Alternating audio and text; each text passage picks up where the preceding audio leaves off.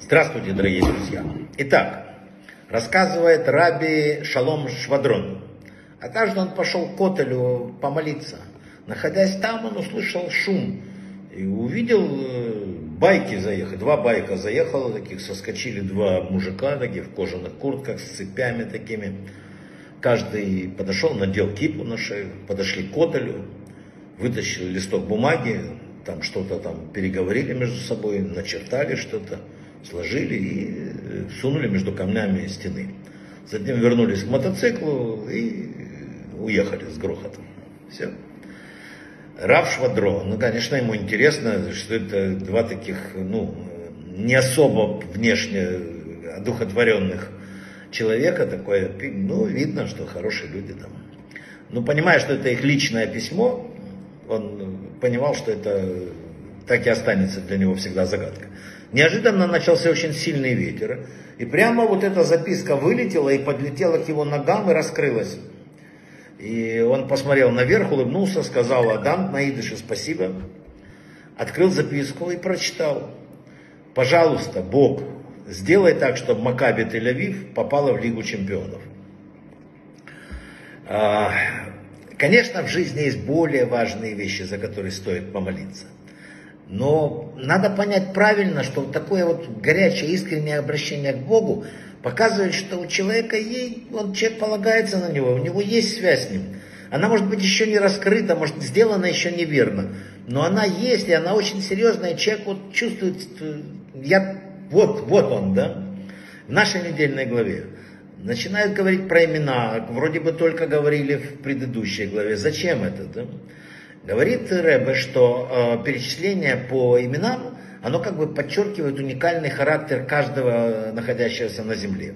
Показывают нам, для всех живущих и сегодня, что есть уникальный там, характер одного, а есть еще и сумма общая. И Всевышний любит нас в двух аспектах. Он любит нас каждого таким, как мы есть, каждую личность. Да? И второго, как общность вот, э, на земле, как мы находимся. И поэтому мы отвечаем и за себя лично, это наш отдельный разговор с Богом, и за то, как мы повлияли на внешний мир. Написано у пророка Ишаягу, посмотрите наверх и посмотрите, кто сможет посчитать число звезд, а он каждую из них знает по имени. А в другом Медраше, Медраш Брешит Раба, написано, что уподобляет человека звездам. И тех, кто, кого Всевышний опять же знает и по имени, и по совокупности. Можно продолжать это и дальше. Э, звезды кажутся нам очень маленькими там, точечками на небе. Даже не освещают Землю. Это никакое в сравнении с э, там, Солнцем, которое мы видим, не идет. Но на самом деле каждая из них огромное Солнце. Во много раз больше того, что мы видим. Каждая из них дает ослепительный свет. Так и человек на земле. Вот это главный урок недельной главы Шмот, который написали наши мудрецы так и человек. Смотришь даже когда человека, может ничего особенного или там, но знай, присмотревшись, ты можешь увидеть, что в каждом огромный потенциал, в каждом человеке, внутреннее сияние, уникальную душу, которую создал Всевышний, которую он видит. Всевышний видит. Поэтому у нас есть возможность делать невероятные космические шаги вперед в духовности. Этому надо следовать. Легче всего это сделать, когда в шаббат. В шаббат вообще надо по-любому, как бы ни жил человек, как бы далеко, не дай бог, не отходил куда-то. Шаббат надо по-любому выделять из дней недели, как угодно выделять. И надо помнить вещь, которую сказали наши мудрецы.